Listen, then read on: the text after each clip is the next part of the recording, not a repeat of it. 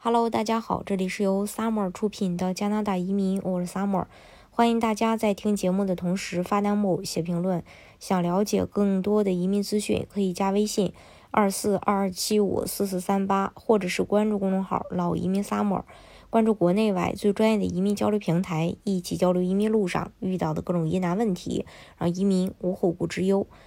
嗯，有越来越多的加拿大永久居民愿意申请入籍成为公民。在去年二零二二年，共迎接了三十七万四千五百五十四名新入籍的公民。二零二三年一月到八月，加拿大也批准了二十四万三千四百七十五名新公民。近期，移民局实施了新的公民身份豁免和便利措施，增加了基于非医疗同情理由的豁免，使一些人更容易获得公民身份。现在将年龄。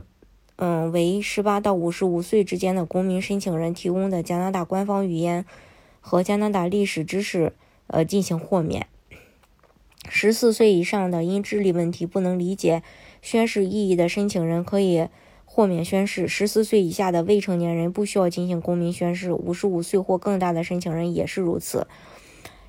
还有基于同情理由的豁免。当年龄在十八到五十四岁之间的申请人签署公民身份申请时，必须参加公民身份测试，并证明其英语或法语语言能力。